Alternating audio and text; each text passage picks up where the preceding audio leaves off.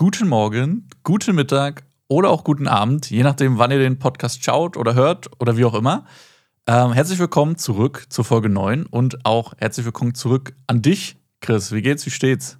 Ja, alles gut soweit. Ja. Heute zwar extrem schlecht geschlafen, warum auch immer. Ich glaube, das war eher der Mondstand. Aber ja, wir kriegen den Podcast durch auf jeden Fall. Vielleicht war es auch das das Thema, was dich so äh, nachdenklich gestimmt Ja, hat. Weil Das heute, ja, heute geht es nämlich richtig, ich sag mal so richtig deep schon fast in die Psyche eines äh, Musikers oder Produzenten oder Genau, Mindset nehme ich heute, ja. Genau, wir sprechen ein bisschen über das äh, Mindset. Ähm, und ich würde das Ganze so ein bisschen auch chronologisch ja, besprechen wollen, ähm, weil wir haben ja in den ersten Folgen schon mal drüber geredet, wie so unser Werdegang war, was wir ja, anfangs für Musik gemacht haben und, und ja, was wir da. Genau, also wir, wir haben eigentlich schon ein bisschen immer diesen Mindset-Part angeteasert, aber nie so richtig im Detail besprochen. Genau. Und da wäre jetzt eigentlich mal, um anzufangen, so meine Frage, als du jetzt angefangen hast mit Musik, ähm, was waren da so deine Erfahrungen? Ähm, war es für dich gleich alles so, ja, super, ich mache Musik und mein, also das, was ich mache, wird auch anerkannt und also wie war das am Anfang für dich? War da, war da eher noch so der Hype und du hast gar nicht drauf geachtet oder war, hast du da schon irgendwas ja, erfahren? Also gerade zu Beginn äh, hatte ich jetzt nicht die Übererwartungen. Also ich bin Mhm. einfach mal reingegangen, weil ich Freude an der Musik hatte, weil ich äh, ja im Webradio einfach äh, mein, mein Ding machen wollte auch. Ja. Und ich konnte zu dem Zeitpunkt, wo ich angefangen habe, noch gar nicht abschätzen, äh, ob das Ganze auch wirklich gut wird oder nicht. Also äh, man muss ja auch erstmal sich herantasten sozusagen an die ganze Situation. Ähm, aber dann, wenn man immer deeper reinkommt in die ganze Musikthematik, dann wird einem schon bewusst, was da äh, für Türen äh, geöffnet werden. Äh, nämlich Türen, die uns beiden bis heute, ja, sagen wir so, nicht immer gefallen. Ja. Mhm. Und äh, damals war es eigentlich schon so, dass ich viel Ablehnung erfahren habe. Ja. Das beginnt schon bei Nachrichten äh, an andere DJs, wo man sagt, hey, wie sieht's aus? Könntest du eventuell meinen Track spielen? Mhm. Mhm. Oder machen wir einfach mal was gemeinsam? Also dahingehend muss ich schon sagen, dass da nicht viel Bereitschaft da war, gemeinsam was zu starten. Mhm. Ja. Damals im Webradio war es ein bisschen anders noch, weil es auch DJ-Kollegen gab und so sogenannte Collabs oder eben gemeinsame Radioshows, die haben ja, die haben ja was Positives gehabt für beide Seiten. Dementsprechend hat das zumindest gut funktioniert. Mhm. Ja. Allerdings, alles, was darüber hinausgegangen ist, war schon immer so mit Neid, Missgunst etc. behaftet. Ja. Mhm. Wobei ich auch sagen muss, im, selbst im Radio hat man dann gemerkt, je unter Anführungszeichen größer man geworden ist oder je größer die Fanbase geworden ist, die man sich aufgebaut hat, umso schwieriger ist es auch da geworden, weil man gemerkt hat, okay, hm, der passt da jetzt nicht so ganz in mein Konzept rein oder ich möchte dem jetzt nicht noch eine Bühne bieten, weil er eh schon so eine Fanbase aufgebaut hat. Also da habe ich auch so meine negativen Erfahrungen gemacht. Ja. Mhm. Aber hast du Traurigerweise eigentlich, weil Ja. ich Hast du von deiner Seite aus dann irgendwie mal gedacht, ähm, also andersrum hast du mal gedacht, hey, ich mache jetzt mit dem zusammen was, weil das einfach ein, ein cooler Typ ist oder, oder wie auch immer, obwohl der nicht bekannt war. Also ich sag mal so, Hm. dieses, dieses andersrum ich- nicht, also das war ja gang und gäbe, auch auf YouTube und so weiter, dass man sich immer Leute gesucht haben, die auf, dem, auf der gleichen Größe oder noch größer sind von, von, von der Reichweite, dass man davon profitiert. Also eigentlich war immer dieses, ich muss davon profitieren, sonst mache ich nichts mit dir zusammen. Aber war es bei dir? wie in ganz vielen anderen Bereichen Mhm. auch heutzutage. Ja. Genau, aber, Aber ich weiß, worauf gedacht, du jetzt schon hinaus willst. Ja? Ja, genau. Meine Frage ist einfach nur, hast du dir gedacht, äh, unabhängig der Reichweite, dass du, ey, das ist ein, der, der, mit dem verstehe ich mich gut, äh, mit dem mache ich jetzt mal was, was zusammen? Oder war es bei dir genauso, dass du gesagt hast, okay, um jetzt weiterzukommen, gehe ich halt diesen Weg? Doch schon. Also ich glaube, im, im Unterbewusstsein sucht man sich natürlich immer die Leute aus, die mehr Follower haben, Mhm. die eine größere Fanbase haben, einfach um auch selbst weiterzukommen. Das wäre jetzt eine Lüge, wenn ich was anderes sagen würde. Ja.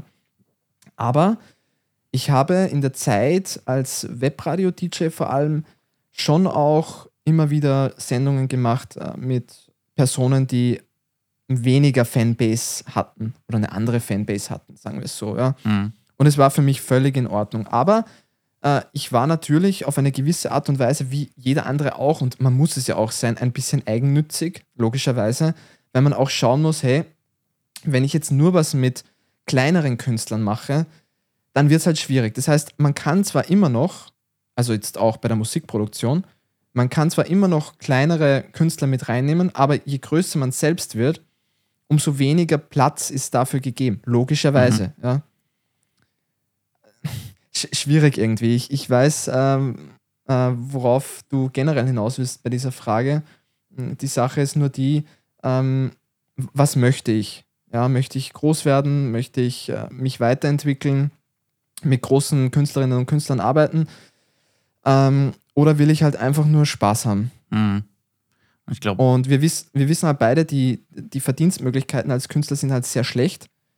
Dementsprechend muss man halt auch schauen, okay, welches Collab könnte reinpassen, äh, wie, äh, wie komme ich, denn, komm ich denn weiter? Mhm. Ich ja. glaube, das ist auch voll ja. der, der, leider der Gegensatz am Anfang, weil guck mal, als wir, sag ich mal, jünger waren, also sag mal wirklich noch sehr jung, ähm, da hat man, da ist man nicht davon ausgegangen, dass man jetzt Geld damit verdient. Also du, du hast ja vorhin gesagt, du hast Musik angefangen, weil es dich interessiert hat, weil das einfach eine Leidenschaft war, ein Hobby am Anfang. Und wenn wir dann aber zu Personen gegangen sind, die da vielleicht schon von also Einnahmen hatten oder, oder Einnahmen machen wollten, Richtig. dann war halt dieser Gap so, sie wollten halt Einnahmen machen, aber wir eigentlich nur unser Hobby und, und Leidenschaft ausleben und dann kommst du nicht auf den Punkt, weißt du? Ich glaube, das war war oft das, was wir als Ablehnung erfahren haben, war gar nicht böse gemeint von den Leuten, sondern einfach nur. Glaube ich auch. Ja. Sie kon konnten es nicht, weil sie wollten halt mehr erreichen und Geld verdienen. Und wir auf der anderen Seite stehen da, hey, wollen wir mal ein bisschen dies und das und also ohne, ohne finanziellen Hintergrund oder so, weißt Und das, das ist, glaube ich, der Gap gewesen. Und das habe ich erst auch erst im Nachhinein gecheckt, dass das früher dachte ich, die, dass die sind voll abgehoben und die äh, ja, ja, ja, warum sind die so? Die sind doch so erfolgreich und warum sind sie aber so komisch? Aber ja, irgendwann denkt man drüber nach und merkt, okay, ja, vielleicht auch deswegen. Naja, irgendwann, wenn man sagt, okay, man möchte das Ganze auf einer professionellen Ebene betreiben, kommerziell betreiben, mhm. Dann bedeutet es ja auch im, im Umkehrschluss, dass man Geld verdienen muss. Ja? Und ähm, wenn man jetzt mit, also wenn man nur mit Menschen zusammenarbeitet, die das alles nur als Spaß sehen, die dahinter keinen äh, die, die einfach nicht das Geld verdienen müssen, mhm. ich sage jetzt bewusst müssen, ja, das passt halt einfach dann nicht zusammen. Aber ich glaube schon, dass wenn es passt, dann kann man auf jeden Fall mit, mit kleineren Künstlern auch zusammenarbeiten.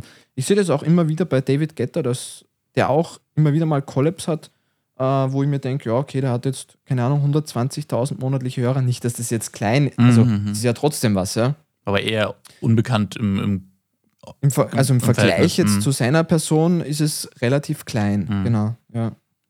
Ja, ähm, in, der, in der ganzen Zeit, also wenn du jetzt mal so zurückdenkst, ähm, weil das ja auch oft ein Thema ist, nicht nur bei unseren Hobbys äh, oder, oder unsere Leidenschaft, sondern generell für alle Leute eigentlich äh, auf der Welt, die irgendein Hobby haben oder was auch immer. Hast du dir an irgendeinem Punkt mal gedacht, boah, ich höre jetzt auf oder das bringt alles nichts mehr. Also ist, ich, ich komme nicht weiter und ich, ich lasse es jetzt einfach. Ja, auch wenn man es nicht hören möchte, ich denke mir das heute noch immer. also es gibt Tage, an denen ich mir denke, okay, passt. Bei dem Track haben wir jetzt 2000 Euro reingesteckt und jetzt sind heute 2 Euro reingekommen. Mhm. Dann fängst du zum Rechnen an und denkst dir so, hm, ich brauche noch 1000 Tage, bis das Geld wieder da ist, wenn es überhaupt auf dem Niveau bleibt, ja, bis ich das Geld erst wieder zurück habe, was ich ausgegeben habe. Ja. Also wenn man es rein jetzt von der finanziellen Seite betrachtet, äh, dann gibt es schon sehr, sehr, sehr viele Tage, wo man sich denkt, boah, lohnt sich das überhaupt? Vor allem, wenn man auch parallel Unternehmen hat, die wirklich wirtschaftlich laufen, mhm. ja, wo man auch größere Rechnungen stellt, wo man sich überlegt, okay, wenn bei uns zum Beispiel ein Krankenhaus bestellt, dann ist es keine Seltenheit, dass da auch mal äh, eine Bestellung über 2000 Euro reinkommt. Mhm. Ja? Wenn ich mir aber denke, dass ich jetzt mit dieser Rechnung, die ich vorhin angestellt habe, äh, circa drei Jahre brauche oder über drei Jahre brauche, bis ich, bis ich die Kosten gedeckt habe, außer es geht jetzt durch die Decke oder keine Ahnung, naja, dann kommt schon der eine oder andere Zweifel auf. Das ist eh ganz logisch. Aber dann geht es immer wieder zurück und ich denke mir, das ist eben diese, diese Aufbauarbeit, dieser Prozess, bis die Dinge so, so sind, wie sie, wie sie sein sollen. Und, und mhm. irgendwann kommt man ja an diesen Punkt, wo es dann auch funktioniert und wo es dann auch bleibt. Und dieses Ziel vor Augen, das ja, möchte ich, das möchte ich nie verlieren. Und ich glaube, es ist kein Fehler, Tage zu haben, wo man sich, wo, wo man diese Gedanken hat, die man, die, die du jetzt angesprochen hast. Hm.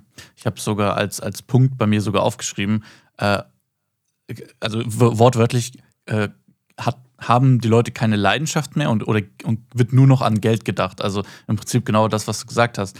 Ist man bereit, diese tausend Tage zu warten oder, oder noch drei Jahre mhm. irgendwas sich aufzubauen?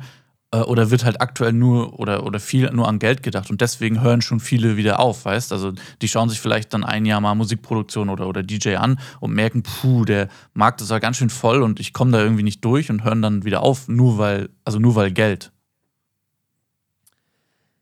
Die Frage ist halt immer, äh, wo ist die Grenze zwischen privat und beruflich? Wenn ich jetzt sage, ich gebe 2000 Euro für Vocals aus beispielsweise, dann geht es für mich schon ein bisschen über Hobby hinaus. Also wir haben jetzt mhm. sehr über das äh, Finanzielle gesprochen.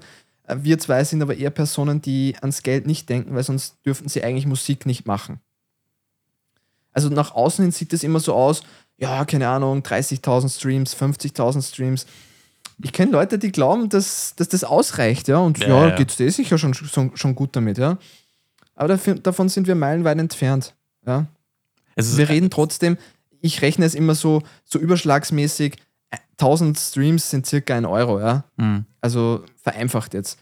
Wenn man sich das überlegt, tausendmal muss sich der Song angehört werden, dass ich einen Euro habe. Ja.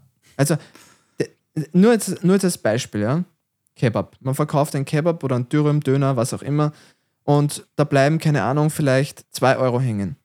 Der braucht dafür jetzt, keine Ahnung, drei Minuten, fünf Minuten. So, dann hat er die 2 Euro verdient. Bei uns muss das, muss das Lied 2000 Mal gehört werden, dass mhm. wir diese 2 Euro drin haben. Natürlich verdienen wir dann dauerhaft an diesem Produkt. Das heißt, es bleibt ja nicht bei dem, es bleibt online, es ist über viele Jahre drin. Aber trotzdem, einfach so man braucht schon extrem viel, dass man, dass man auf, auf ja, die Einnahmen kommt, die man schlussendlich gerne hätte. Mhm. Ja? Und was, was sind, also im Endeffekt, wenn du 2000 Streams hast, in, mein, in meinem Kopf sind zwei, also du musst dir mal 2000 Menschen vorstellen. Und von diesen 2000 Menschen kriegst du 2 Euro insgesamt. So. Äh, aber jetzt stell dir mal vor, ich gehe jetzt einmal das Beispiel, du setzt dich auf einer viel besuchten Einkaufsstraße hin und da gehen 2000 Menschen an dir vorbei. Meinst du, du hast mehr Geld an Spenden bekommen, sag ich mal, wenn du jetzt irgendwas aufstellst, hier spendet für mich als Musiker oder was weiß ich. Meinst du, die zwei, von den 2000 werfen mehr als 2 Euro rein? Ich glaube schon. Ja, ja, ja, ja, sicher. sicher. Also da sieht 100%. man mal im Verhältnis, wie, wie Musik, also der, der Begriff brotlose Kunst ist halt wirklich so, wenn du nur das reine, ja, reine klar. nur die reinen Lieder jetzt mal ansiehst, also Zeitalter Streaming. Ne? So. Genau, und das ist auch der Grund, warum so viele Künstler einfach dann Auftritte machen, weil mit mhm. der Musik als, als Ganzes nichts gegeben ist. Ja? Aber, und jetzt kommt eigentlich der, der wichtige Punkt für mich, ähm, das Finanzielle ist ein Teil und ich glaube, dass, dass es was ein nachhaltiges Business ist. Wir sagen auch immer, das ist eine nette Pensionsvorsorge. Ja? Und das ist auch so. Wenn du jetzt einen Song hast, der wirklich regelmäßig äh, und in ganz vielen äh, Frequenzradios gespielt wird, dann, dann bleibt da halt einfach auch was auf mhm. lange Sicht. Ja? Wenn man sich jetzt ansieht, natürlich ist es ein Welthit, aber Wham mit Last Christmas, ja, na, natürlich äh, muss man auch leben, dass man das Ganze noch ähm, äh, auskosten kann, sozusagen. Klar. Aber es ist nachhaltig, genau. Und äh, das ist das ist mal ein, ein wichtiger Punkt, würde ich sagen. Mhm. Und selbst wenn, also wo du gerade gesagt hast, selbst wenn jetzt man, man nicht mehr leben sollte, du hast ja dann Nachkommen oder irgendwer, der, der die Lizenz weiter hat und, und davon profitiert. Also es ist ja nachhaltig auch für andere Personen zum Beispiel. Und Richtig. Ja, das ist schon, also der Gedanke daran ist schon, ist schon cool, muss ich sagen. Also das hat man nicht, nicht in vielen Businesses, sage ich mal ähm, dass sowas überdauert, so lange auch. Ne? Weil guck mal, wie, wenn ich mir jetzt meine Lieder so anhöre, ich bin, ich höre mir Lieder an, die, da bin ich, da war ich noch nicht mal auf der Welt, aber ich höre die, weil die irgendwie, die wurden mir zugetragen durch, einfach weil das ja, im Radio genau. läuft immer noch, ne, diese ganzen 70s, 80s oder noch früher Elvis-Lieder. Ich, keine Ahnung, ich, meine Oma kennt, kennt Elvis so und hat, hat den gefeiert, aber wir kamen ja eigentlich nur durch dieses durch Radios und so haben, kam die Musik dann zu uns und, und die läuft immer noch. Also was ist das denn für ein Vermächtnis? Das ist schon mächtig, finde ich. Richtig, also da geht es ja um viel, viel mehr als nur das Finanzielle. Und deswegen möchte mhm. ich jetzt auch vom finanziellen Part mal weggehen. Mhm. Wir haben jetzt geklärt, Geld ist das eine, aber es gibt ja auch was anderes, das ist äh, die Leidenschaft. Äh, und es ist, glaube ich, wie überall, weil du vorhin über das Aufgeben gesprochen hast. Also, ich glaube, ganz viele Spitzensportler oder auch Unternehmer, du kommst immer wieder mal so in eine Phase deines Lebens, wo du dir die Frage stellst: Ist es gut, was ich mache? Macht mhm. es Sinn? Oder kostet es viel, viel mehr Energie, als was es mir schlussendlich bringt? Und damit meine ich jetzt auch wieder nicht das Finanzielle, sondern was bleibt denn für mich persönlich übrig? Mhm. Ja, wenn ich jetzt zum Beispiel in ein Fitnessstudio habe und ich schließe einen Vertrag, also ich, ich mache als Unternehmer einen Vertrag mit einem Kunden, dann weiß ich, okay, er ist zumindest für ein Jahr gebunden, er ist da, aber dann, dann war es das halt wieder so, ja, weil die meisten wechseln halt dann doch wieder mal, das ist ganz normal. Aber bei der Musik, so wie du sagst, das ist halt was, was Nachhaltiges. Oder wenn ich jetzt zum Beispiel Socken verkaufe oder keine Ahnung, irgendwas anderes, dann ist der Kauf abgeschlossen. Äh, du bedankst dich für den, für den Kauf, ähm, sagst noch auf Wiedersehen und siehst mhm. die Person aber vielleicht nie, nie wieder. Ja. Und als Künstler bist du halt trotzdem allgegenwärtig auf allen Plattformen, Spotify, Amazon, Deezer. Und man kann immer wieder auf, auf deine Person zurückgreifen. Und das ist irgendwie, ist was ganz Besonderes. Eigentlich wie wenn du ein Buch schreibst ja, als mhm. Autor. Also wenn, wenn man sich jetzt überlegt, bei Harry Potter oder keine Ahnung, Herr der Ringe, die, die Leute werden das in, keine Ahnung, 50 Jahren auch noch immer lesen. Ja? ja weil es halt einfach auch weitergegeben wird. Mhm. Absolut, ja. Und man muss dazu sagen, das ist ja auch so ein Punkt äh, mit, mit der Musik, wenn man sich jetzt anschaut, wie viele Covers derzeit draußen sind, wie viele Eigenstücke, die jetzt rauskommen, sind denn wirklich gut? Ja, also zumindest im Dance-Bereich. Das sehe ich schon sehr, sehr kritisch.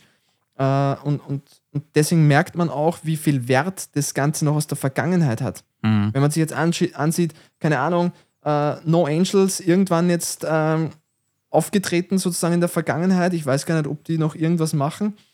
Ähm, also auch nicht mehr. Ja, und jetzt, jetzt kommt da dieses Cover gerade raus von Lunax und Eli Oaks, ja, und, und, und, und auf einmal ist es wieder in allen Playlisten und, und es wird halt hm. wieder überall gehört. Ja? Also ja. damit meine ich einfach auch dieses Nachhaltige, Recycling. um auf das. ja, Recycling, ja. Ob man es gut findet oder schlecht, das sei jetzt mal ganz dahingestellt. Aber hm. du siehst halt wirklich, was, was du mitnimmst aus, aus der Vergangenheit. Und das ist schon irgendwie krass. Das könnte auch uns genauso passieren, wenn wir ein eigenes Werk haben, dass das dann weitergetragen wird und, und gecovert wird oder was auch immer. Also zum Beispiel bei der Would You Do It for Love. Ja. Mhm. Also ist schon sehr, sehr spannend auf jeden Fall. Ja. Kann dir passieren, ja. Vielleicht kommen in 20 Jahren auch Leute drauf und sagen, hey, guck mal, das, das Lied von damals, das hat so eine coole Melodie gehabt, das nehmen wir jetzt mal. Und, ja, kann, kann jedem passieren, theoretisch so. Und ja, genau. Aber Mindset, ja, genau, mhm. da waren wir jetzt. Und du hattest ja, darf ich da schon zu, dem, zu deinem Track rübergehen oder hast du noch irgendwas? Also, genau, mein, mein Thema war halt nur, ich finde gut, dass wir jetzt mal vom Geld wegkommen. Also, äh, weil es hat ja für mich auch viel mehr mit zu tun, diese Daily, man könnte schon sagen, diese Daily Struggles. Also man setzt sich hin und denkt sich, wofür mache ich das? Also jetzt unabhängig vom Geld, sondern man hat ja auch genau. vielleicht Stress, man kriegt nur Ablehnung. Da ist so viel, was auf einen einprasselt. Man kommt nicht weiter in seiner Musik, man, man lernt zu wenig dazu. Wie, wie kann ich auf den Stand kommen, auch von, von guten Produzenten? Wie kann ich besser DJen und so weiter? Also es sind ja Struggles, die da ein Musiker hat, von bis. So, und genau, meinetwegen können wir da jetzt in die, in die Richtung gehen, äh, was du jetzt fragen wolltest. Genau, ja. Und zwar, du hast ja mittlerweile einen Song mit 16 Millionen Streams, glaube ich. 16,5 oder so. Ja. Ich verfolge das mehr als du, glaube ich. ich glaube, es sind 16,7. okay, 16,7. Äh, hat er doch noch nachgeschaut. Mhm, mh. Und bei diesem Track, ich habe es ja schon mal gesagt, ich, ich, ich finde den Track okay. Ja? Also du hast schon so viel bessere Sachen gemacht. Äh, warum sage ich das? Weil du ja eigentlich dachtest, dass dieser Track gar nicht funktionieren würde. Oder wie habe ich das in Erinnerung? Ich glaube, da liege ich nicht ganz falsch. Ja, ist richtig. Also das ist so mein Paradebeispiel für, ähm, einfach machen und sich keine großen Gedanken erstmal machen, weil ich hatte bei genau bei dem Track am Anfang auch den Gedanken, hm, das ist irgendwie zu Standard, äh, es, es klingt zu einfach und vor allem die Vocals, weil die so, ja, die wiederholen sich ja im Prinzip die ganze Zeit nur und es ist, äh, ja, es ist keine Power dahinter. Also, zum Beispiel, das zum Beispiel Vergleich mit Vocals von der Would You Do It for Love, wo wirklich ein, ein Text dahinter steht, der Sinn macht und der ausgereift ist. Und auch ein Thema. Und auch ein Thema. Gut, Thema hätte jetzt Trippin auch zum Beispiel. Ja, okay, aber stimmt. Äh, ich habe einfach von vornherein immer gedacht, ne, das, das gibt sich doch niemand freiwillig so, sag ich mal, auf Dauer. Ne? Oder zumindest, ja, das wird so seine paar Plays bekommen. Ähm, aber that's it. Und als es dann, dann losging, ich, ich habe meinen, meinen Augen nicht getraut. Also ich dachte, das ist fake, weil da, nee, also wirklich, ich, da, da habe ich das erste Mal erfahren, wie schnell das gehen kann, wenn, wenn das einfach auf eine Zuhörerschaft trifft, ähm, die entsprechend groß ist und wo das weitergetragen wird. Und also bei aller Liebe, ich kann es mir bis heute nicht, ich verstehe es nicht, warum dieser Track äh, so erfolgreich geworden ist. Also, I don't know. Vielleicht hat es einfach den Zahn der Zeit getroffen, man hatte Glück, was auch immer. Also, ich kann es mir nicht anders erklären. Und, und da war dann so in meinem Kopf so, ja, guck mal, hätte ich das jetzt nicht rausgebracht, weil ich vorher gedacht hätte, nee, es ist nicht gut genug, es wird sich keiner anhören. Wenn ich solche Gedanken hatte, also ich hatte ja solche Gedanken, aber wenn ich die gehabt hätte und gesagt hätte, nee, ich mach dann den Song nicht, dann hätte ich jetzt keine 15, 16 Millionen Streams. Ist dein erfolgreichster Track. Genau. Und so, so also das auch als, als kleinen Denkanstoß. Nur weil man selber glaubt, dass etwas schlecht ist, ist es nicht schlecht.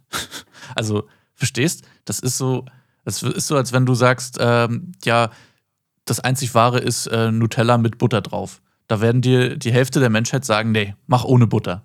So. Du weißt ja, nie, was, was die Masse die, die, mag. Ja, ja, voll. Ja. Ja, sehr spannend auf jeden Fall bei der Trippin. Ähm, ich kann es mir schon ein bisschen erklären. Es war halt äh, auch so diese Zeit, wo man sagt, man, es, das hat Drip. Ja? Mhm. Äh, und ähm, ich habe jetzt oft T-Shirts auch gesehen, wo Trippin draufsteht. Also da dürfte es auch so eine Bewegung gegeben haben.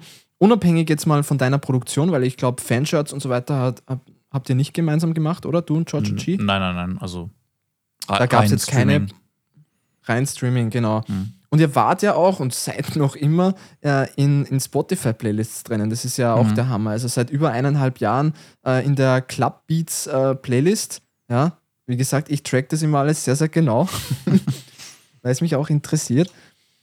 Äh, und, und da geht noch immer was. Ja, also man glaubt dann irgendwann so und jetzt, äh, jetzt wird es dann schon langsam schlechter. Es ist ein bisschen weniger geworden. Mhm.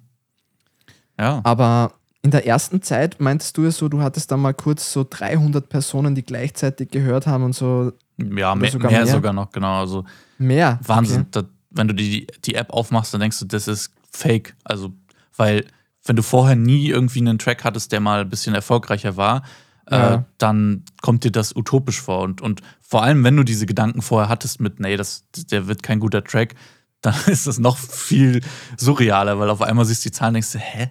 was? Und äh, ich kann ja auch kurz erzählen, wir hatten dann tatsächlich sogar eine Anfrage von ähm, einem größeren Label aus, ähm, aus UK, also aus ähm, Großbritannien, äh, England. Und die haben halt wirklich gesagt, dass, da war der Track noch gar nicht lang draußen. Die haben dann gesagt, hey, komm, wir würden euch den abkaufen sozusagen, also dass der auf deren Label dann läuft. Äh, wie genau das da zusammenhängt, weiß ich auch nicht. Wir kaufen euch das für einen Fixbetrag ab. Ähm, und ja, dann seid ihr ein bisschen dran beteiligt, aber ja, im Prinzip kaufen die den Track. So, und da haben wir, weil wir gesehen haben, wie gut das anläuft, der Track, haben wir gesagt, nee, machen wir nicht. Und das war auch die richtige Entscheidung, weil sonst hätten wir mit dem, was die uns geboten haben, wesentlich weniger eingenommen als, als jetzt. Und ja, mhm. auch, auch ja. kurios, wenn man sich das so überlegt, dass dann dass sowas auch gibt. Ja, das sind so die klassischen Lizenzdeals. Ja. Gerade nach China wird das oft gemacht. Mhm. Ja. Genau. Und vielleicht, um, um da nochmal das, das Thema jetzt so äh, mit reinzubringen, Mindset und so weiter, ähm, dann ging es ja weiter. Also ich habe mir gedacht, boah, krass, der Track wird jetzt so viel gehört und, und ist so unterwegs überall. Ähm, da muss ja jetzt auch bestimmt richtig krasses Feedback kommen. Und, und ja, ja jetzt wird spannend. Mhm. Genau, also mhm, mhm. ich habe mir gedacht, geil, jetzt, jetzt scheine ich mal irgendwo auf der Bildfläche auf. Jetzt bin ich mal gespannt über Kommentare und so weiter.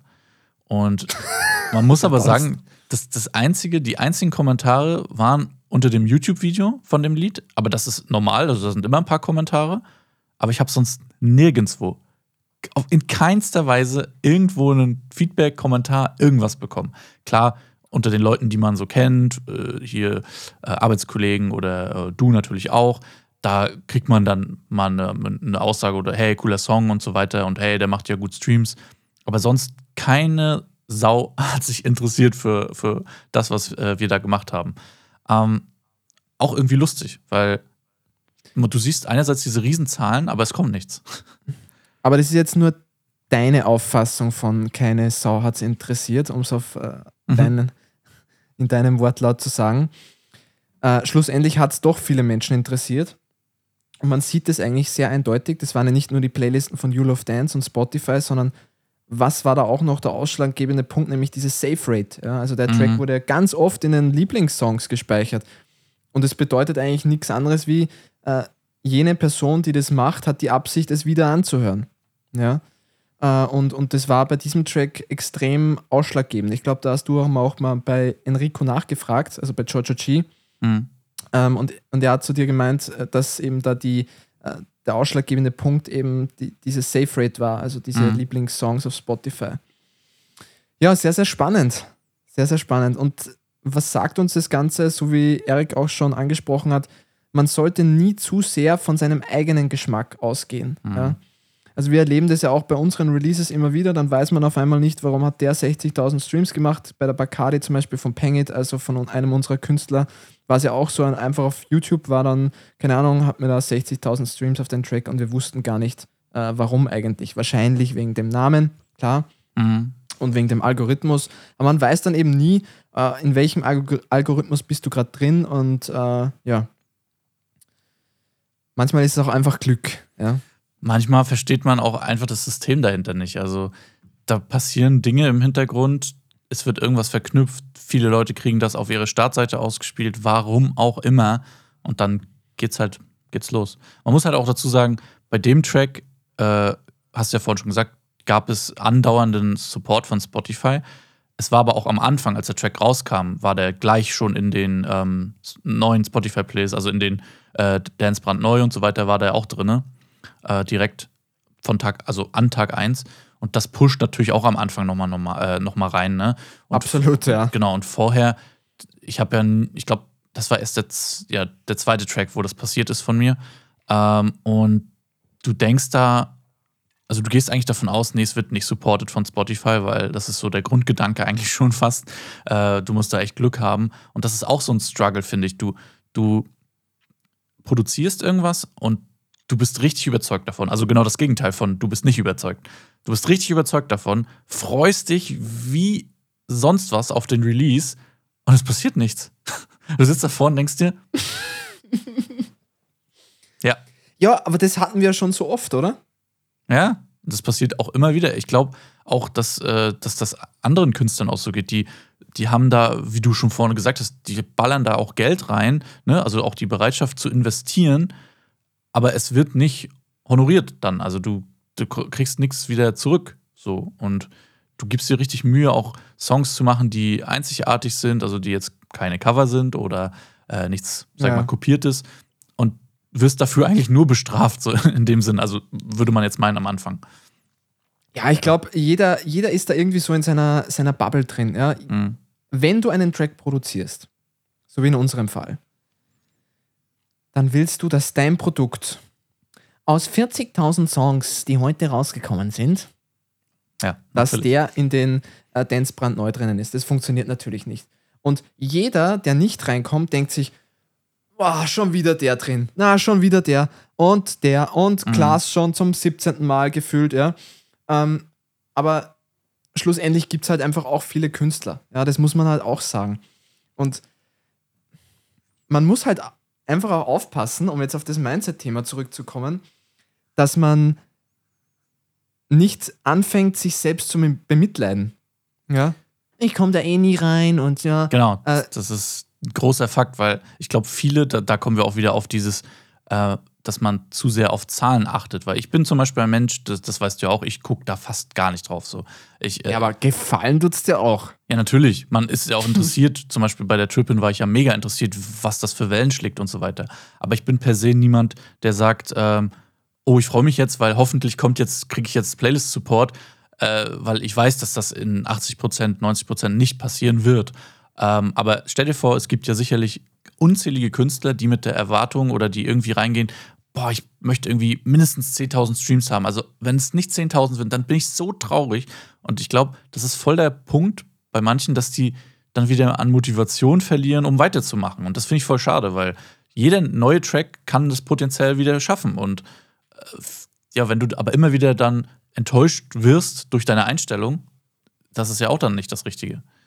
Aber das resultiert doch auch wieder nur deshalb, weil, oder daraus, weil die Einnahmen so schlecht sind. Würdest du jetzt bei 10.000 Streams, keine Ahnung, 100 Euro kriegen, dann würdest du wahrscheinlich ganz anders drüber denken, oder?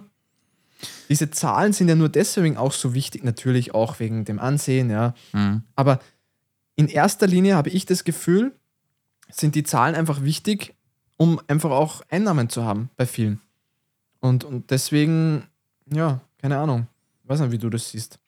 Ich weiß nicht, ob es unbedingt Einnahmen sind. Ich glaube, es ist für, für Künstler, die starten oder noch etwas kleiner sind, ist es mehr so ein Aushängeschild, dass man sagt, ey, guck mal, ich habe 100.000 Streams auf dem Track.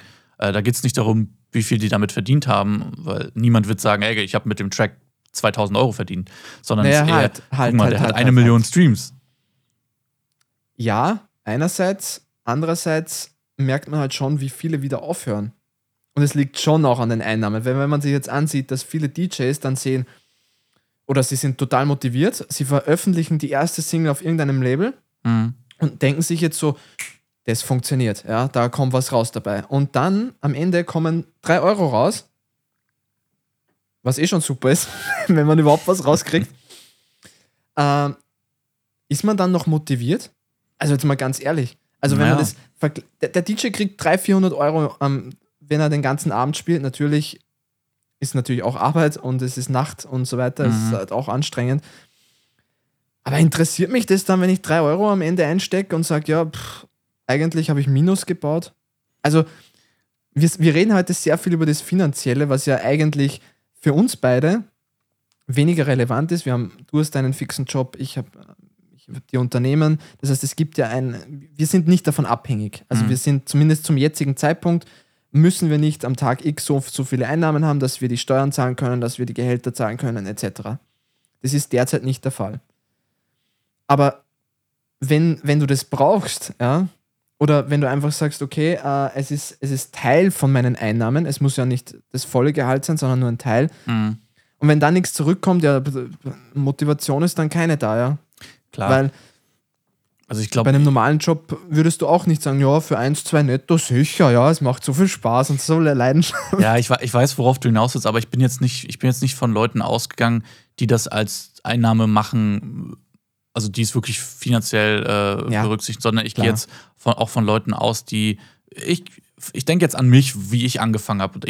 da war mir auch wichtiger, ey, guck mal, der Track macht irgendwie ein paar mehr Streams, weil dann kann ich das meinen Freunden zeigen und, und, und die denken nicht mehr, ich bin der absolute Loser und mache nur Musik für nichts.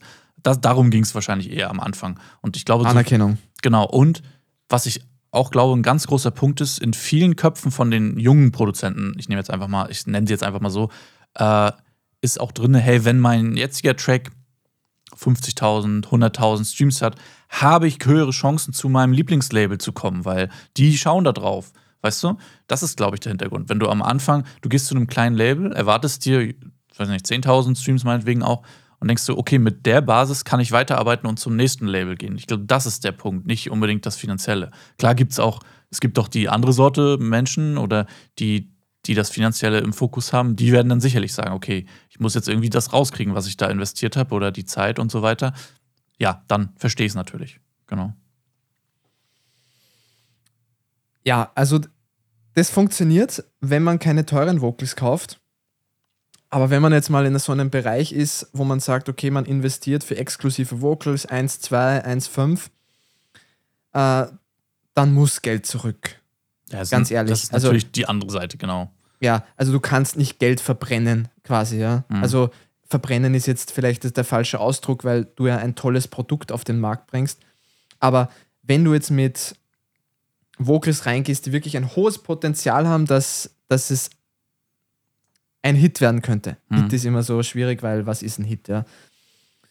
Dann musst du trotzdem mit einer gewissen Erwartungshaltung reingehen, du musst das Marketing anpassen, du musst halt wirklich, du musst schon was machen, ja, weil wenn du jetzt dann fünf Tracks machst im Jahr, wo du eigentlich überall 1000 Minus baust und du hast keine Streams, dann, dann passt das Verhältnis einfach nicht. Wenn du jetzt so viel Geld hast, dass es egal ist, dann okay. Ja? Mhm. Aber ich glaube, ab einem gewissen Punkt muss schon auch ein bisschen was zurückkommen, weil sonst, ja, pff, ja, das wird sonst ein bisschen anstrengend dann.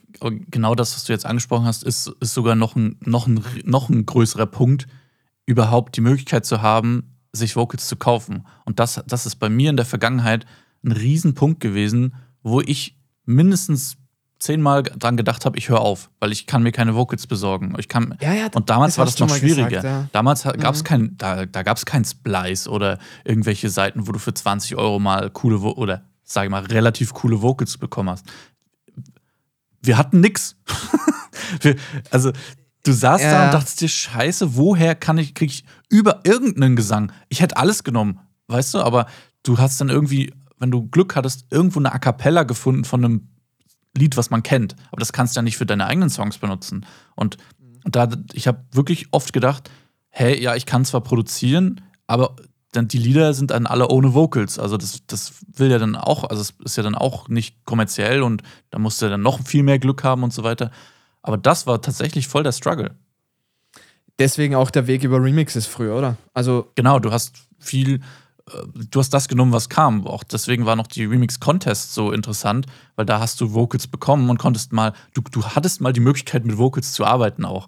Weißt und deswegen waren diese Remix-Contests damals äh, auch so ein bisschen so ein Push, dass man sich gesagt hat, ey, ich, ich mach weiter. So, ich, äh, vielleicht gewinne ich da oder vielleicht bin ich da irgendwie mit dabei und, und ja, das war so ein bisschen dann der, der, der, das Licht am Ende des Tunnels vielleicht, ne, dass man da die Chance hatte, mal was zu machen. Aber sonst, wenn du keine Vocals hattest, war ich richtig unmotiviert, irgendwas zu produzieren, weil macht keinen Spaß.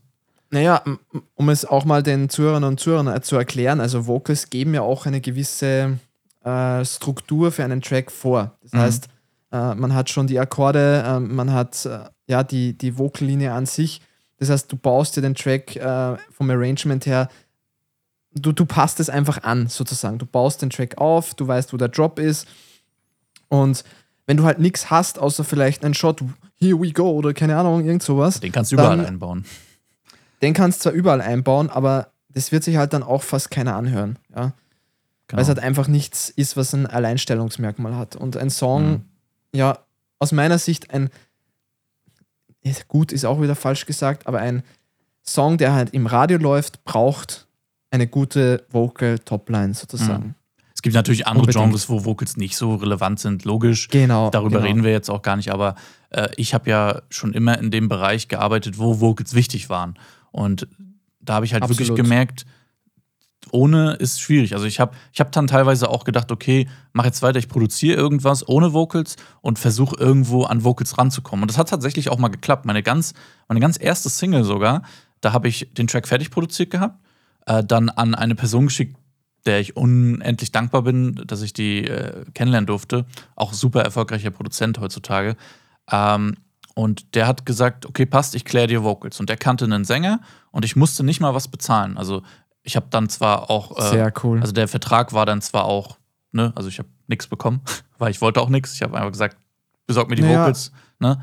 Aber dass man mal startet, dass man mal startet. Und dann hatte ich die Vocals zu dem Track und das war mein Track, also nur das waren meine Vocals. Das war das, das war so cool und ja, so ging es auch, das aber man hatte halt kein das Geld. Das ist eigentlich, ja genau, das ist eigentlich so die Message an jene, die äh, gleich mit diesem finanziellen Gedanken an dieses Thema herangehen. Mhm. Ich glaube, bis man überhaupt darüber nachdenken kann, dass man mit der Musik Geld verdient, sollte man vielmehr auch mal überlegen, okay, wie baue ich denn mein Netzwerk auf? Wie schaue ich denn, dass ich zu, zu neuen Collabs komme, dass ich ähm, von Labels erkannt werde, dass ich oder gesehen werde, mhm. sozusagen. Das sind so mal die, die wesentlichen Punkte, genau, ja. Ich finde auch, der Trugschluss ist, äh, was wir jetzt auch oft merken, der Trugschluss ist, man, man will Geld rauskriegen, vielleicht am Anfang. Also, so wie du gesagt hast, einige DJs oder so denken vielleicht so, ey, da kriegen sie ein bisschen Geld noch zusätzlich. Aber der Trugschluss ist eher, du musst am Anfang eigentlich mehr investieren sogar. Also, man sollte lieber Geld rein investieren am Anfang, als, als zu denken, man kriegt was raus. Weil das wird in den meisten Fällen nicht passieren. So. Ja, also da halte ich mich gerne an den Spruch, den mein Dad und ich sehr, sehr gerne mögen, äh, von Karl Lagerfeld. Äh, der, er hat gesagt, man muss das Geld beim Fenster rausschmeißen, dass, ich bei, dass es bei der Tür wieder reinkommt. Ja. Und genau, man muss einfach auch mal was geben, bevor man überhaupt daran denken kann, ähm, ja, mhm. auch was rauszukriegen, sozusagen. Ja. Und das ist in dem, in diesem Bereich einfach diese Bereitschaft zu haben, auch mal zu investieren am Anfang, haben, glaube ich, die wenigsten. Also die. Unabdingbar, das muss so sein, ja. Klar, wenn es darum geht, sich neues Equipment zu kaufen oder so, vielleicht schon eher, weil ne, man verbessert seine Musik dadurch ja. Aber wenn es dazu kommt, seinen Track zu promoten oder mal irgendwie 100 Euro in die Hand zu nehmen für irgendwie Playlists oder irgendwas, um, um, um das zu pushen, was ja gang und gäbe ist, äh, dann ist auf einmal so, boah, nee, weiß nicht, 100 Euro, das ist schon viel. Ja, aber that's it. Ich will ja nicht wissen, wie viel von dem Geld, was dir am Monatsende immer übrig geblieben ist, schlussendlich immer in die Musik geflossen ist. Also ich glaube, es gibt nicht viele Dinge, die dabei noch ja, in den Fokus geraten sind, sondern es war hauptsächlich, glaube ich, bei dir äh, musikalisches, was da aufgestockt wurde. Ja, das ist, also das ist, glaube ich, auch so ein krasses Mindset-Thema, dass, also, ich, ich, darf das eigentlich gar nicht sagen, aber ich esse lieber, ich esse lieber Nudeln mit Ketchup, als dass ich mir den Sünd nicht kaufe. also, ich, ich, ich, ich, stufe, ich stufe eher mein eigenes Wohlbefinden ein bisschen zurück in dem, in dem Monat, wo es vielleicht knapp wird, aber bringe dafür meine Leidenschaft weiter. Aber das ist eine, also das, würde ich jetzt nicht jedem empfehlen. Man hat da auch mal Monate, die nicht so geil sind. Aber ja, weiß ja nicht. Das ist halt das, wofür ich im Endeffekt lebe. So. Und äh, klar, man muss auch ein bisschen aufpassen, dass es einem persönlich gut geht und so, keine Frage. Natürlich, und das tut es ja auch, ja, oder? Ja, und es ist ja auch nicht jeden Monat so, dass ich dann am, am weiß nicht, in der letzten Woche des Monats schaue, Mist, jetzt hat, jetzt hat Thomann schon wieder abgebucht, weil ich mir wieder ein Schlagzeug gekauft habe oder so.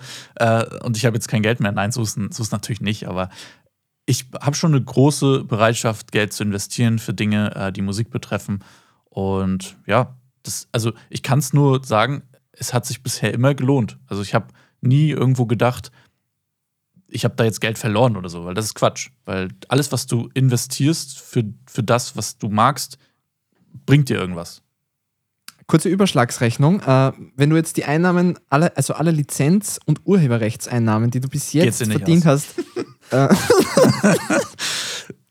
ja, ja, stell dir eine Frage. Okay, also, äh, ja. Ähm, Geht sich das aus, dass du am Ende ein Plus dastehen hast, wenn du jetzt deine ganze Equipment, deine Plugins, deine Digital Audio Workstation, geht sich das aus? Nie und nimmer. Also okay, das heißt, du hast viel von dem Geld, was du verdient hast über deinen äh, normalen Job sozusagen, äh, in die Musik gesteckt und sozusagen dein, auch dein Privatgeld zusätzlich in die Hand genommen und nicht nur das, was du über die Musik rausbekommen hast. Genau, das, man muss ja auch dazu sagen, ich mache ja schon 15 Jahre Musik und es ist ja nicht mal mein eigenes Gehalt, was ich investiert habe. Auch das Gehalt meiner Eltern. Das ist da, das ist da auch investiert. Und meiner Großeltern auch. Und ja, also ich habe im Prinzip auch damals jede Möglichkeit genutzt, mir was schenken zu lassen. Ne? Geburtstag, Kurz, Weihnachten. Kur kurze Zwischenfrage: Geht's deiner Familie gut? Ja, ja. alles Aber äh, genau, ich habe da alles genutzt. Immer, ne? 18. Geburtstag habe ich zum Beispiel meine ersten Boxen bekommen, meine Yamaha damals, weiß ich noch ist natürlich ein krasses Geschenk, aber da haben dann alle zusammengelegt und das hat dann auch gepasst. Und äh, wenn ich dann so ab dem Zeitpunkt, als ich mein eigenes Geld verdient habe, bis jetzt kommt schon ordentlich was zusammen. Und ich muss, und man muss auch mal ehrlich sagen, ich habe erst so die letzten paar Jahre jetzt auch mal Einnahmen gehabt. Vorher war da Zero. Da kam nichts. Ähm, klar hatte man ab und zu mal so ein ganz bisschen, aber das sind 20 Euro gewesen oder 30 mhm. Euro. In einem halben Jahr oder so mal. Nicht mal. Und damit ja, es ist schon sehr wenig. nicht raus. Genau. Und jetzt, ja. wenn dann mal ein bisschen mehr kam, aber wenn ich es gegenüberstellen würde, ich müsste es tatsächlich mal, also ich kann es glaube ich gar nicht nachrechnen, weil ich habe so viel gekauft, so viel Plugins, so viel Software. Ey, ich hätte bestimmt schon vier Autos haben können, mindestens. So. Und wahrscheinlich. das kannst du nicht ausrechnen. Aber ja, das, so, so bin ich, das ist halt meine Priorität gewesen und ähm, ja. Noch immer. Noch immer. Ich, ich versuche schon, also mittlerweile ist ja der Stand, dass ich auch schon vieles habe und es kommt immer nur so ein bisschen dazu, ne? Äh, aber da liegt der Aber Fokus jetzt wieder auf anderen Dingen. Jetzt liegt der Fokus Mhm. wieder mehr auf, ähm, zum Beispiel, wir wollen dann in Zukunft vielleicht auch mal ein Studio haben oder ganz Na, bestimmt sogar. ganz bestimmt sogar. Und da liegen dann wieder Kosten woanders. Ne? Man, oder ich hole jetzt schon äh, Dinge, die fürs Studio dann wichtig sind. Also man plant ja wieder anders. Und äh, das, das fünfte, äh, sag ich mal, das fünfte Kompressor-Plugin brauche ich jetzt nicht mehr. So, ich habe genug. Ja, richtig. Genau. Also man kann es auf den Punkt bringen. Also wir haben, äh, ich habe es ja schon mehrfach im Podcast, glaube ich, erwähnt, dass äh, mein Dad und ich halt auch weitere Unternehmen noch haben. Und wir ziehen demnächst um mit unserem Büro und äh, dort wird auch das Studio dran gekoppelt sozusagen. Genau. Also es ist kein vielleicht, was der Erik da jetzt gesagt hat, sondern das ist äh, unser fixer Plan. Und es soll auch so ein bisschen die Motivation sein heute. Also wir wollen ja auch ein bisschen Motivation mitgeben über den Podcast. Aufgeben äh, ist keine Option, ja. Nein. Egal in, in welchem Punkt eigentlich, was das Leben betrifft. Also wenn ich jetzt zurückdenke an, an meine Geschichte, ich musste viel äh, Zeit hergeben, die ich für Freunde her, hernehmen hätte können, äh, Mhm. für Familie und so weiter. Äh, wahrscheinlich auch ab und zu mich nicht 100% wohlgefühlt habe, so in, in meiner Haut, weil es halt trotzdem viel Stress bedeutet. Aber das ist so der Preis, den man ein bisschen zahlen muss, ja, äh, dass man dann auch wirklich den nächsten Step schafft. Also ich glaube Mhm. nicht, dass man ganz ohne, wie soll ich sagen, Es geht nicht ohne Äh, auf irgendwas zu verzichten. also man muss Opfer bringen. Also egal, Ja. wenn du jetzt einen Spitzensportler anschaust, äh, auch der hat Verletzungen. Wenn man Matthias Wagner zum Beispiel, den KTM-Piloten hernimmt, der immer die Rallye Dakar fährt, dann stürzt er wieder mal und dann ist er halt fünf Monate wieder ein bisschen lediert. Aber er kommt wieder zurück, er kämpft sich wieder Mhm. zurück. Und das ist, glaube ich, so die, die Motivation bei dem Thema. Und gerade die Musik ist, äh, ja, Es ist auch voll wichtig, dass du, dass du bedenkst, also auch Außenstehende, dass Außenstehende einfach sehen, bin, wenn es hieß, hey, wir gehen am Freitag feiern, dann bin ich derjenige gewesen, der zu Hause Musik gemacht hat. So. Und weil ich das machen wollte und da weiterkommen wollte. Und du verzichtest dann vielleicht auf deinen Freundeskreis ein bisschen, du Mhm. äh, gibst da, ja, wie du gesagt hast, du bringst da ein paar Opfer, aber in die andere Richtung bringt sie dann wieder sehr viel. Und das möchte ich auch ein bisschen sagen, du, ähm, wenn du etwas willst, das klingt immer so wie so ein, wie so ein Coach für so, weißt du, so das, Business-Coach. das magst du überhaupt nicht, gell? Nee, aber das, aber es, es ist Fakt, dass je mehr Zeit du in etwas investierst, umso besser wirst du und umso mehr Erfolg wirst du auch spüren. Und wenn du aber jeden Freitag feiern gehst oder Samstag sogar auch noch, dann kannst du nicht besser werden. So. Also du musst schon so deine, so. deine ja. Stunden in der Woche auch da reinballern, weil von, das ist wirklich so, von nichts kommt nichts. Und früher habe ich immer gedacht, ja, ja, die reden nur, man kann ja auch nebenbei so ein bisschen und dann wird das schon. Aber nee, mach erstmal deine 1000 Stunden in Musikproduktion äh, und dann können wir auch mal reden, wie ein Kompressor Und funktioniert und so weiter. Mhm. Genau, also von nichts kommt da wirklich nichts. Und da muss man auch ein bisschen dran denken. Und vielleicht, um das, äh, weil ich das auch noch kurz sagen will, äh, viele beschränken sich auch ähm, in ihrem Ich Horizont. weiß, was kommt. Ich weiß, was kommt. äh, viele beschränken sich auch in ihrem Horizont, weil äh, sagen dann zum Beispiel, ja, ich schaue mir nur Videos an, zum Beispiel zu äh, Techno, weil ich Techno-Produzent bin. Macht voll Sinn in eine Richtung, weil man spezialisiert sich. Aber Musik ist so ein komplexes Thema. Wenn ich mir jetzt zum Beispiel, es gibt super viele Produzenten, die können kein, kein Instrument spielen. Ich zähle mich da auch dazu, ich kann kein Instrument perfekt spielen, aber ich kann so ein bisschen, ne? Äh, und was meinst du, wie krass mir das gebracht hat, dass ich mich mal mit Musiktheorie ein bisschen auseinandergesetzt hat? Also guck auch mal um die Ecke oder guck dir auch mal an, was machen Hip-Hop-Produzenten. Ich habe mir super viele Videos angeguckt, ähm, was Produzenten aus äh, Hip-Hop machen, aus Rockmusik und so weiter, wie die die Sachen angehen, wie die Kompressoren einstellen und so weiter. Das eröffnet dir eine ganz andere Sichtweise. Ähm, und da, da ist nämlich jetzt so der Punkt, worauf ich hinaus will. Alles, was du tust rund um dein Hobby oder was irgendwie in Bezug mit deinem Hobby steht, bringt dir was.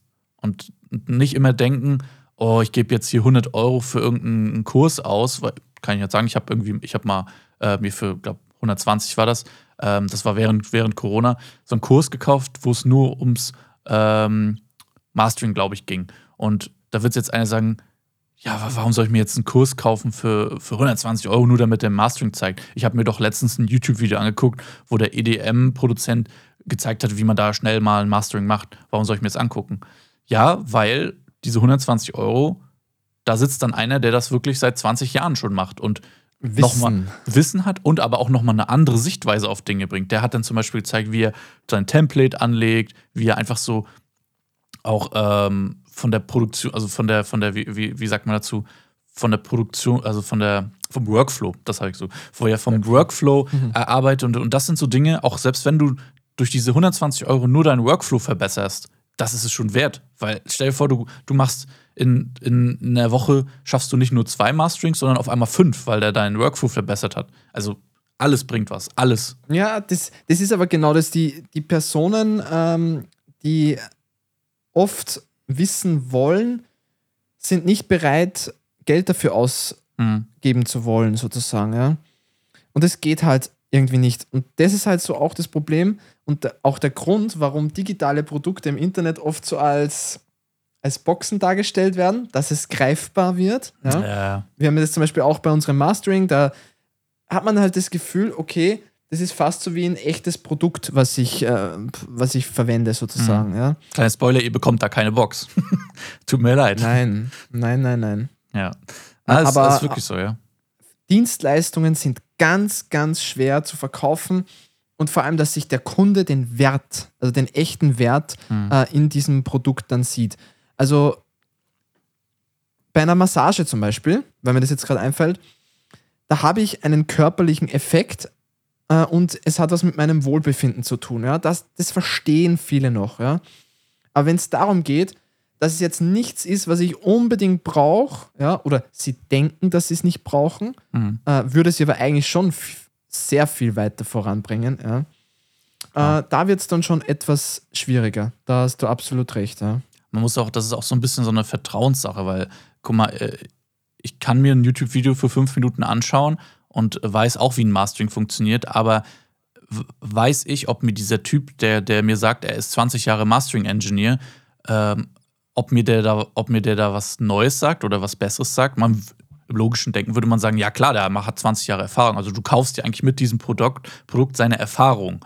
Und es gibt aber auch viele im Internet, die einfach so ein bisschen ja übertreiben und, und das nicht so wirklich stimmt. Und dann, ja, dann hast du vielleicht Pech.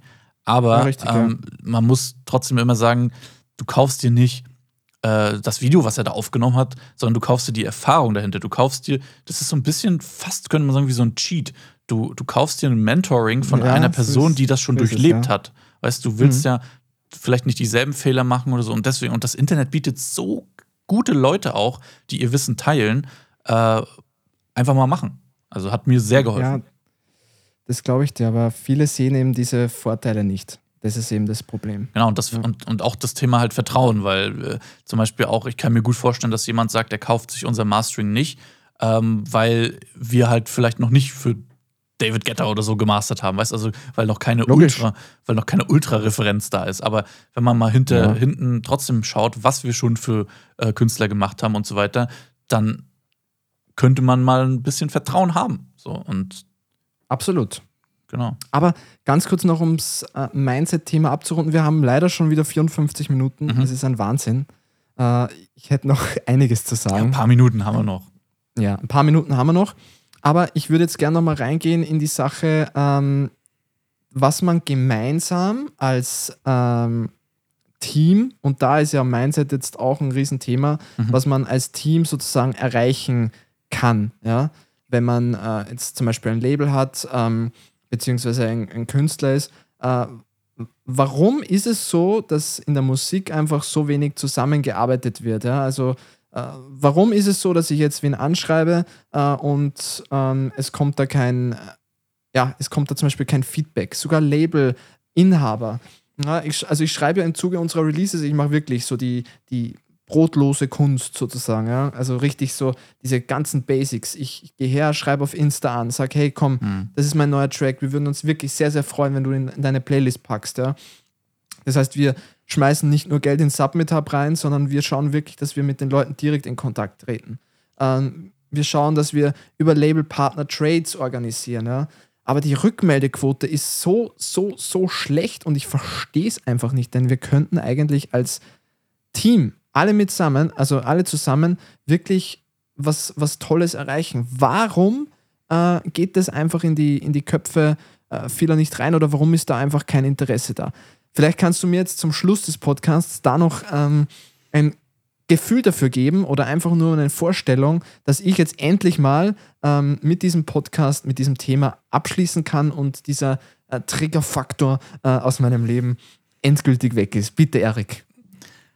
Ja, danke, dass ich das beantworten darf, weil ich kann es mir persönlich eigentlich auch nicht beantworten. Das, äh, ich glaube, das geht so ein bisschen mit, mit dem Anfang vom Podcast, was wir gesagt haben. Ne?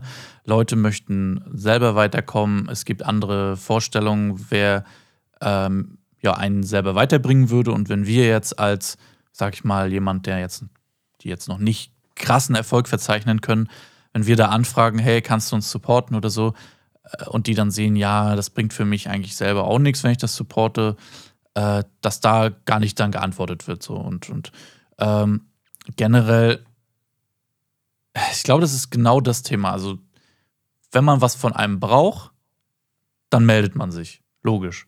Aber wenn man, wenn die anderen was von einem wollen und einem selber da kein persönlicher Mehrwert oder, oder finanzieller Mehrwert geboten wird, dann ist uninteressant. Und das ist genau das, was du gesagt hast. Würde man dieses, diesen Mehrwert, den man immer erwartet, würde man den ausblenden, dann könnten viel coolere Sachen entstehen, glaube ich. Coolere Projekte.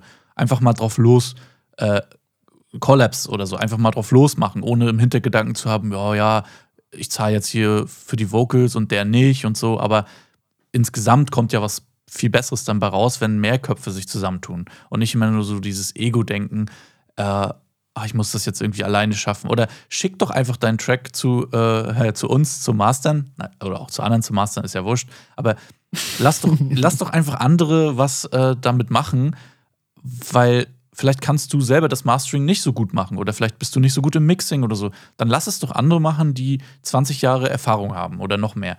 Ähm, und mach doch ein, ein, gemeinsames Ding draus und nicht immer denken, ah, ich, ich will vielleicht kein Geld ausgeben oder ich möchte es alleine durchziehen und so weiter, weißt Also dieses, diese Scheu vor Zusammenarbeit, und da kommt auch, glaube ich, wieder dieses Thema Vertrauen rein, kann diese Person meinen Erwartungen entsprechen oder nicht? Es ist, glaube ich, voll das Ding. Du, du hast jetzt die Dinge sehr schön ausgeschmückt, also ich, so schön würde ich es gar nicht formulieren. ähm, weil es mir einfach richtig auf die Nerven geht. Ja. Also teilweise wirklich äh, an Abgehobenheit nicht zu überbieten. Äh, und äh, die Frage, die sich mir dann stellt, warum mir ein Mitarbeiter ähm, aus einem anderen Land von äh, einem wirklich bekannten Künstler im, im ja, Electronic Dance Music Bereich, warum mir der antworten kann, aber ähm, der DJ äh, in, ums Eck sozusagen, dass der das nicht zusammenkriegt, dass er mir eine einfache Antwort, ja. Mhm. Und da kann man auch nicht sagen, ja, der ist nur DJ, ja, und der macht es nur nebenberuflich. Naja, so ist es ja nicht, weil da sind ja auch manchmal Leute dabei, die ein, ein Label haben. Und, und ich denke mir einfach so, hey, dann schreib einfach zurück, weißt, mich interessiert das eigentlich nicht, was du schickst, ja. Mhm. Also, und ich sehe ja auch, dass sie sehen. Ja, ja es ist ja jetzt nicht so, dass, dass, dass die Nachricht nicht gelesen wird oder im Spam landet oder was auch immer, sondern die sehen das schon. Ja? Und dann gibt es noch ganz spezielle Fälle, und ich sage das jetzt ganz frei raus, die schauen jede Story von mir. Jede. Ja? Dann schreibe ich denen. Dann kommt so, nichts. Gesehen, kommt nichts. Da habe ich schon eine, wirklich, der Chatverlauf ist schon so lang, ja. Und da denke ich mir dann einfach nur so, mhm, merke ich mir. Ja? Hast du eigentlich schon so Aber, eine Blacklist angelegt von Leuten? Na, die Blacklist existiert in meinem Kopf. Ja? Und ich denke mir einfach so, äh, es kann irgendwann in der Zukunft, ja? und so denke ich halt einfach auch, es kann irgendwann in der Zukunft so sein, dass sich das Blatt dreht. Klar. Ja? Dann hat man vielleicht mal eine Nummer, die ist auch mal bekannter. Nur was ist dann? Dann kommen sie dann an passiert das, was immer passiert. Wenn man irgendwie Erfolg hat, dann kommen wieder alle Leute raus und sagen, hey, ja. wir kennen uns doch noch von damals. Und dann schreibst du zurück, ja, genau, du hast uns nicht geantwortet. also ich sage immer, dass das beste Sprichwort ist, man sieht sich immer zweimal im Leben. Ne? Ja, man sieht sich zweimal im Leben, aber ich bin dann ehrlicherweise nicht so, dass ich, genau was du jetzt gemeint hast, ich bin dann nicht so, dass ich sagen würde, äh, nee, wir machen nichts, weil du hast mir nie geantwortet, Ähm, aber ich, ich würde das Ganze dann schon auch ein bisschen an Bedingungen knüpfen oder wirklich Klar. auch dann, also nicht einfach dann so sagen, ja sicher, jetzt machen wir was gemeinsam, weil es war so toll, die letzten fünf Jahre hast mich ignoriert und jetzt auf einmal, nur weil wir eine Nummer haben, die besser funktioniert, schreibst du mich an. Ja. Man, man Also- will ja auch nicht genauso sein wie die Person, weißt also wir wollen, Richtig, wir wollen ja richtig. einfach nett sein und, und klar, so wie du gesagt hast, man in unseren Köpfen ist gespeichert, oh, der war nicht nett zu uns, aber dann haben wir halt einfach härtere Bedingungen. So, so und wenn der jetzt aber vor fünf Jahren ähm, super nett zu uns war und immer geantwortet hat und irgendwie ga einfach ganz menschlich war mit uns, dann Ganz normal einfach Genau, sein. dann, ja. dann sind wir ja auch bereit, viel mehr äh, ja, da offen zu sein oder, oder dem sogar noch irgendwas obendrauf zu geben oder was weiß ich. Aber ja, Mindset, ne? Sei einfach äh, ein bisschen, ein bisschen kooperativ und dann, man sieht sich immer zweimal im Leben und dann wird es leichter Genau. für einen. Letzte Frage, Erik. Dann sind wir schon wieder durch. Mhm, mhm. Ähm, in der Zeit, wo wir jetzt, das, das habe ich dich so noch nie gefragt. Wir schreiben zwar jeden Tag, was mich sehr freut, aber äh, die Frage habe ich dir noch nicht gestellt. Wie oft hattest du jetzt in diesen eineinhalb Jahren, wo wir das Label bald haben, so das Gefühl, scheiße, es war vielleicht doch nicht das Richtige oder boah, hey, die Streams, die könnte schon mehr sein und wie, wie denkst du darüber? Also jetzt hat sich wahrscheinlich schon wieder etwas gewandelt, äh, aber wie war es in der Anfangszeit so? Also ehrlich gesagt, dass es, dass es schlecht ist oder, oder so, habe ich nie den Gedanken gehabt, weil ich einfach ja auch wusste, dass, dass es hart wird oder man braucht da Auf, Aufbauarbeit. Aber dadurch, dass, wenn du jetzt wie, wie ich zum Beispiel von einem gewissen Pool an Streams du dich dran gewöhnt hast, also du weißt, auf dem Label, wo ich vorher released habe, hatte man schnell mal 100.000 Streams und so weiter. Und wenn man von da kommt und seine Erwartungen oder sein, sein, das, was man hat, runterschrauben muss, es ist so, wie wenn du einen Job wechselst und auf einmal 400 Euro weniger bekommen würdest, zum Beispiel. So. Es nicht leicht. Also man, dann, dann denkt man auch so, boah, das ist schon hart. Und so, bis man mal 1000 Streams oder so hat, das ist gar nicht so leicht, wie es davor war. Und da habe ich halt schon oft gedacht, so, hm, ja, 1000 Streams, weiß ich nicht, ob ich mich da jetzt drüber freue. Aber eh, wie du gesagt hast, also, es hat sich schon gewandelt. Also, wenn, wenn jetzt 1000 Streams sind, weiß ich, krass, das ist ein Euro. Nein, das nicht. Aber, aber dann weiß ich, was da für Arbeit hintersteckt, weil das ist nicht selbstverständlich, dass man äh, zum Beispiel auch nach zwei Tagen oder nach drei Tagen 1000 Streams hat. So. Äh, und ähm, mittlerweile passiert das ja schon bei uns und, und sogar noch mehr. Und man sieht, es entwickelt sich alles. Die, also wenn ich mir so die Graphen anschaue, was ich selten tue, aber wenn du mal so schreibst, hey, guck mal und so, dann, wenn ich da so ein, wie es da hochgeht, wenn ich das sehe, bin ich schon sehr beeindruckt und, und bin, Genau. bin froh, dass ich nicht an einem Zeitpunkt ausgestiegen bin oder so. Und was ich auch nicht machen werde, weil, ja, warum auch? Sehr gut. Und ich glaube, ich, ich sehe das ganz genauso.